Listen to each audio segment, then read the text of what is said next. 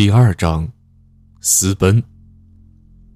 华连城捏紧手中的飞镖，对准眼前墙壁上的标靶，猛地投了出去，正中靶心。最近投的越来越准了呢。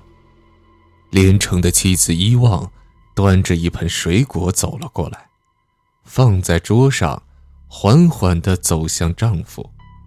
他双手抱住了连城的腰，说：“住进这个公寓后，多亏了你在我身边，不然的话，我真不知道怎么能撑得下来。”连城抓住妻子白皙的手臂，说：“放心吧，小旺，我会一直陪在你身边的，谁也无法让我们分开。”住进这个公寓后，真的是九死一生。才得以侥幸生存至今。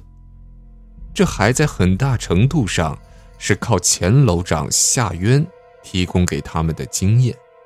而当李隐入住后，连城就发现他是个智慧不在夏渊之下的天才，所以一直和他保持着良好关系，希望他能够帮助自己和妻子活过十次血字指示。一定要活下去，这也是连城对妻子发下的誓言。当初，如果没有爱上他，如果没有带小旺来天南市，那今天就不会给小旺带来无尽的痛苦了。华连城原本是东陵市一家婚庆公司的婚庆策划师，有一次，他接到一个婚礼策划时。是东林市房地产大亨孔行明的儿子孔善，和东林市最大的游乐园明月乐园董事长伊文钦的千金伊望的婚礼。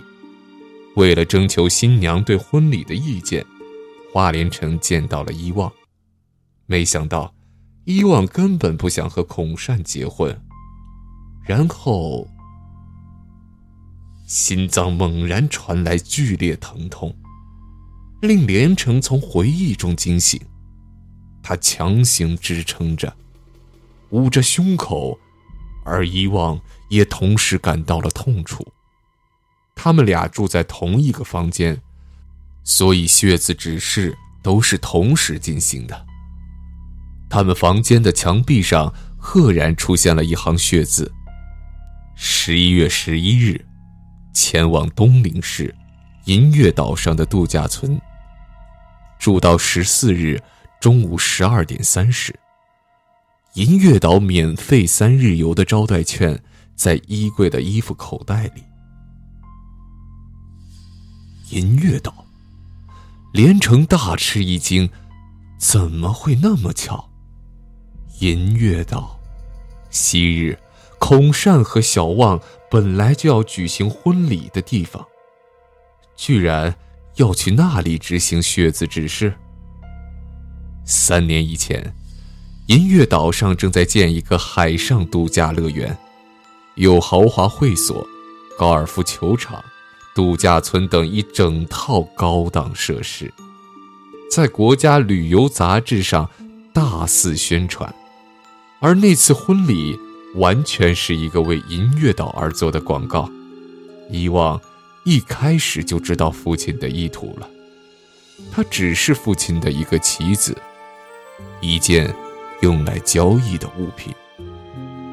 华连城从他的眼眸里读懂了他的心，她是个敏感、单纯，又有些懦弱的女孩，如同暴风雨中纤弱的花朵。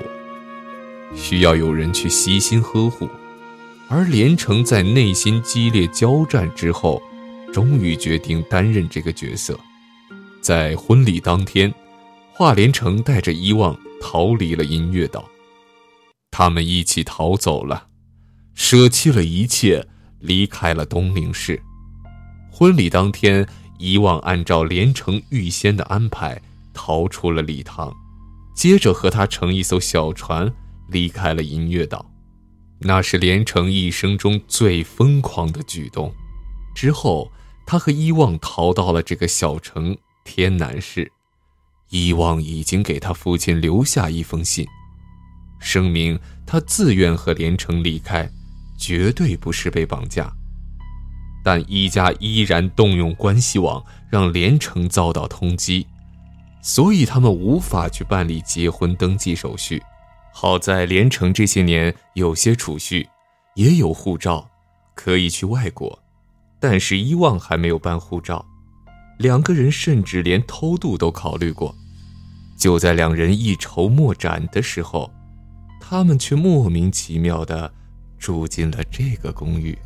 那时，伊旺已经逃婚一年了。那次丑闻以后，孔家自然断绝了和伊家的来往。孔家还依仗其人脉关系，令伊文清的银月岛开发计划找不到其他投资商，所以银月岛度假村计划。也就搁浅了。伊文清最初的打算是要把整个银月岛都改造为度假村，后来只能建了一个小型度假村，与之前的计划相差太大了。如今，如今居然要他们回去。这天夜里，躺在床上静静沉思的夫妻俩。相视苦笑着，手上拿着招待券。他们离开东陵市后，继续关注着孔一两家的新闻。当时双方家里都报警了，要抓捕连城这个绑架犯。而之所以他们能够躲到现在也没有被抓住，很大程度上是因为住进了这个公寓。无论如何，这次是一定要上银月岛的。可是，如果见到了一些不能见的人，想想也觉得可怕。公寓的事情就算说出来，也绝对不会有人相信。但是，如果他们被抓住的话，无论是在执行血字指示的时候，还是在平时，都会因为耽误回公寓的时间而被公寓杀死。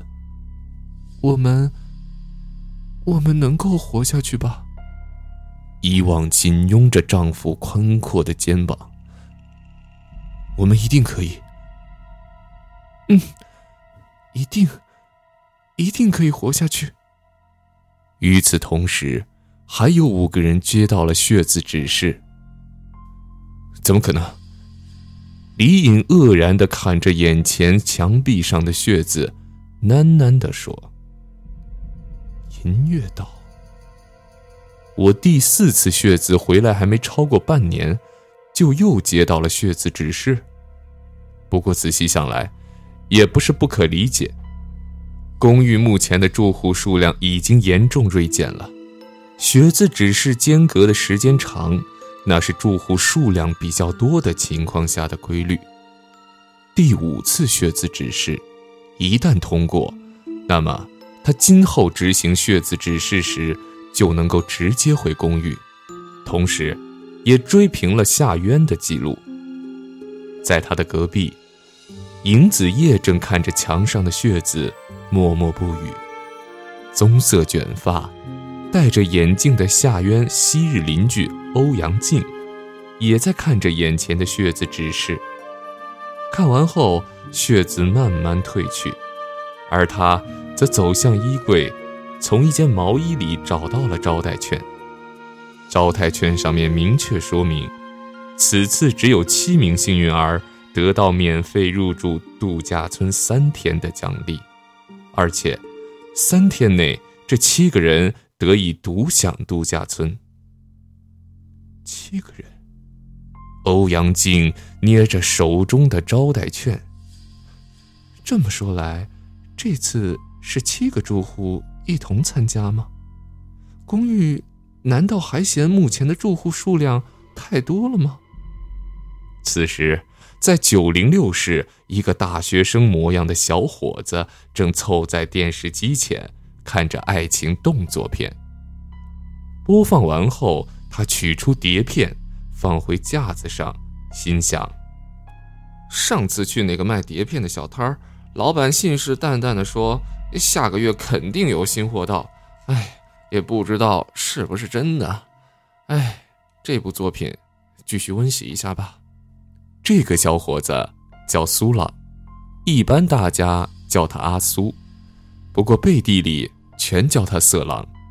他家里摆放着一排排的色情影片，即使住进这么一个公寓，他居然也抱着“色狼无论在哪里都是色狼”的态度，照看不误。就在他刚拿出碟片时，心脏传来剧烈的灼烧感，随即他看到了眼前墙壁上浮现出几行血字：“音音乐岛。”他喘了口气，去，去那里啊？接下来，接到血字指示的七个人，按照惯例在楼下大厅集合讨论。当阿苏出现的时候，欧阳靖的脸色一变，第一反应就是，这次去银月岛绝对不可以穿裙子，洗澡的时候一定要把门窗关紧，还要随时检查。房间里有没有安装摄像头？李隐出现后，大家都感到很心安。这位新楼长可不比前楼长下渊逊色。李隐、尹子夜、华连城、伊望、欧阳靖、阿苏，第七个人是谁呢？电梯门打开时，大家都望了过去。走出来的人是六零二室的段一哲。一、二、三、四、五、六。段一哲数完后说：“看来这次人很多啊，加上我，至少有七个了。没想到是你呀！”花连城欣喜的笑着说：“一哲，过来吧，你找到招待券了？”“嗯。”他点点头，走了过去。李隐说：“招待券上标明，十一月十一日下午五点，在东陵市的东站码头会有船来接我们，送我们到度假村后就离开。十四日十二点三十会有船来接我们，时间很短，两天半，但时间越短，才越是可怕。”从血字指示字面上看，还看不出玄机。李隐反复看着记录上血字指示的纸片。他和尹子夜在四零四房间里激烈的讨论着。你有什么看法吗？暂时还没有。尹子夜说。不过，有件事情是值得注意的。我又一次跨越血字了。明明是第二次血字，可是你们执行的血字次数远多过我。是啊，最少的阿苏和段奕哲也通过了两次血字指示。看来公寓对你真的是特别照顾啊。尹子夜站起身来说：“时间不早了，我就先走了。如果你有什么线索，不管多晚，都来叫醒我。”好，好，好，好，好，好，好，好机会呀！色狼阿苏丝毫没有即将前往恐怖之地的危机感，反而在房间里拼命的幻想起来。哈哈哈哈哈！天助我也！她可是个大美女呀，我绝不能放过这次机会啊！哈哈哈哈哈！自从入住公寓以后。阿苏就经常抓住各种机会，拿着 DV 偷拍公寓里的美女们。对于拥有魔鬼身材的欧阳靖，阿苏早就不知道做过多少次春梦了。公寓里几乎所有人都对阿苏这家伙很头疼，常常想，怎么这家伙那么命大，居然可以通过两次血字指示？据说。这家伙在去执行血字指示时，还希望能够碰上不穿衣服的艳鬼。他的色心已经远远超过了他对鬼魂的恐惧了。面对这种人，只怕厉鬼都要退避三舍吧。第二天一早，段义哲正在心烦意乱，偏偏阿苏跑来敲了他的房门。他打开门，不耐烦地说：“有什么事啊？有话快说。别那么严肃啦，段兄，少和我称兄道弟。我有事要找你帮忙。事儿成之后，阿苏拿出三张碟片，碟面上是不堪入目的画面。事成之后，这个送给你，这可是最新的。段义哲开始关门。哦，还有啊，还有一盘压箱底的珍藏集哎，只要你给我办成这件事儿的话，段义哲快要把门关上的时候，忽然说：“成交。”他心里默想：“没关系吧？我们这些人挣扎在生死之间，偶尔看点片子释放一下压力，也很正常嘛。”那。那你要我帮你做什么？这块手表，阿苏奸笑着把一块冒仿的劳力士手表交给了段义哲。你把这块表交给伊旺呗。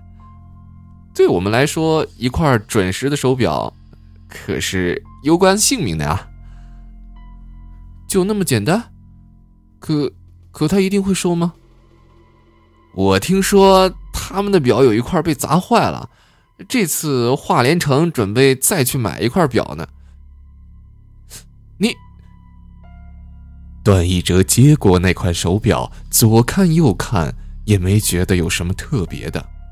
你，你你想做什么？那些片子？好，好，我我知道了，我我不问。十一月十一日。东明市的东站码头上，七个人正等着船来接他们。欧阳靖立志做个魔术师，对化妆也有些心得，所以连城和伊旺请他帮他们化了妆，这样两个人的样子看起来就和平时不大一样了，不容易被认出来，他们稍微安心了一点。我查过了。尹子夜拿着手上的招待券说：“这个招待券是附在妙哈薯条的包装袋里的，一共七张。妙哈薯条是很受年轻人青睐的膨化食品，近年来成为明月乐园的赞助商之一。这次附赠招待券的活动，也令近期的销量大为增加。这么说。”华连成问道：“你认为妙哈薯条和公寓有关联？应该不会。”李隐答道：“以公寓的力量，应该不需要借助人类，就能够把招待券放进我们的衣服口袋里。夏渊和我说过，公寓有着难以置信的力量，许多看似偶然、毫无关联的事情，就能够形成必然的灾厄。”完全无法用常理判断。我也很喜欢吃妙哈薯条。阿苏忽然说：“呃，不过与其附赠什么招待券儿，还不如附赠美女写真照片更好呀。”当然，众人对他根本是无视的。不久，一艘双层游轮缓缓驶来，靠岸后，几名工作人员走下游轮。李隐等人立刻拿着招待券上前询问。嗯，没错。工作人员仔细核对了招待券，请各位上船吧。连城暗想：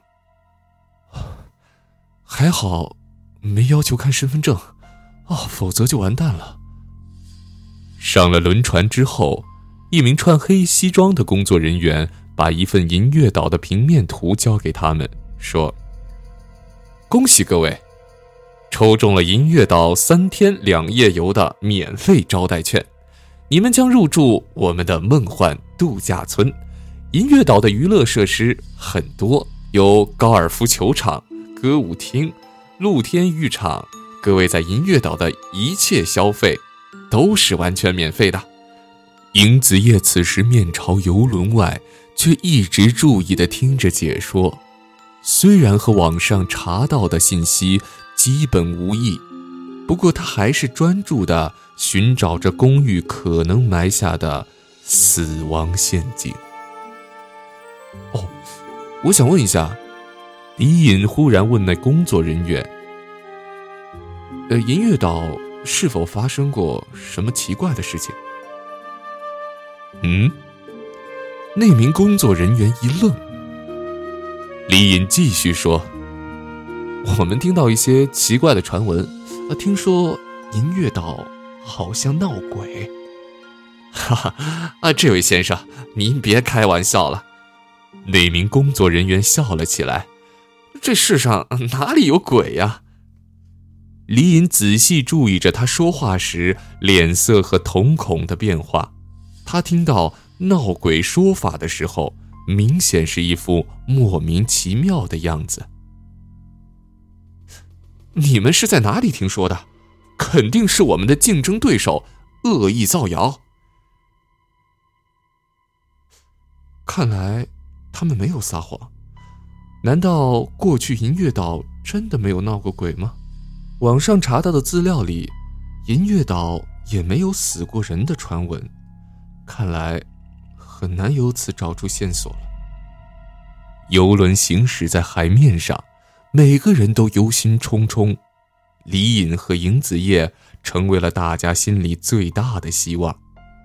欧阳靖依靠着护栏，俯瞰着海面，一旁的伊望笔直着吹着海风，一头长长的头发随风飘扬。欧阳小姐，你好像……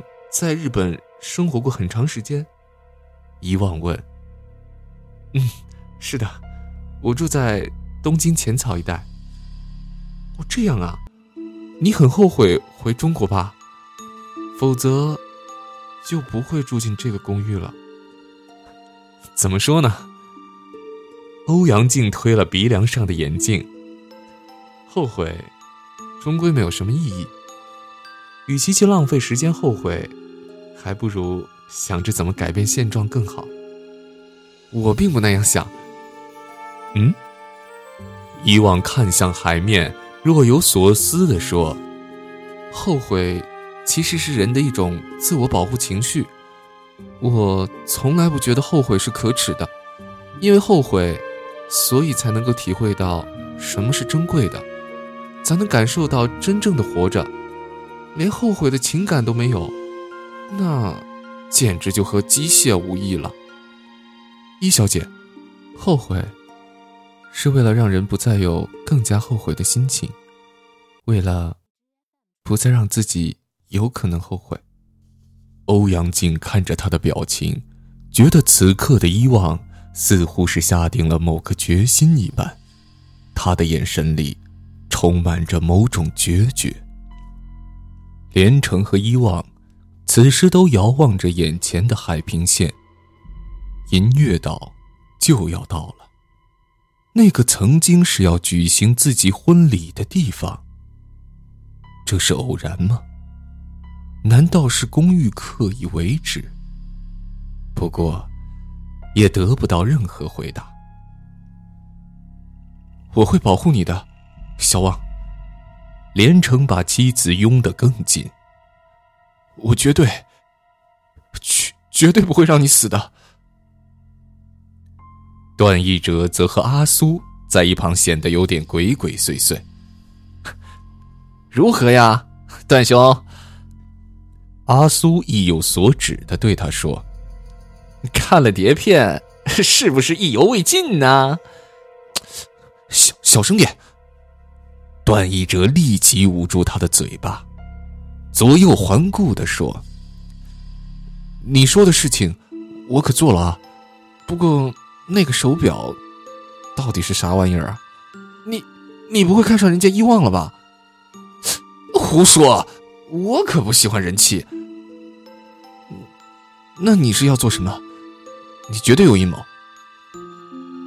阿苏大有深意的笑着说。你就别想那么多了。总之这次多谢你啦。大概一个半小时后一座巨大的海岛出现在了众人面前。哦各位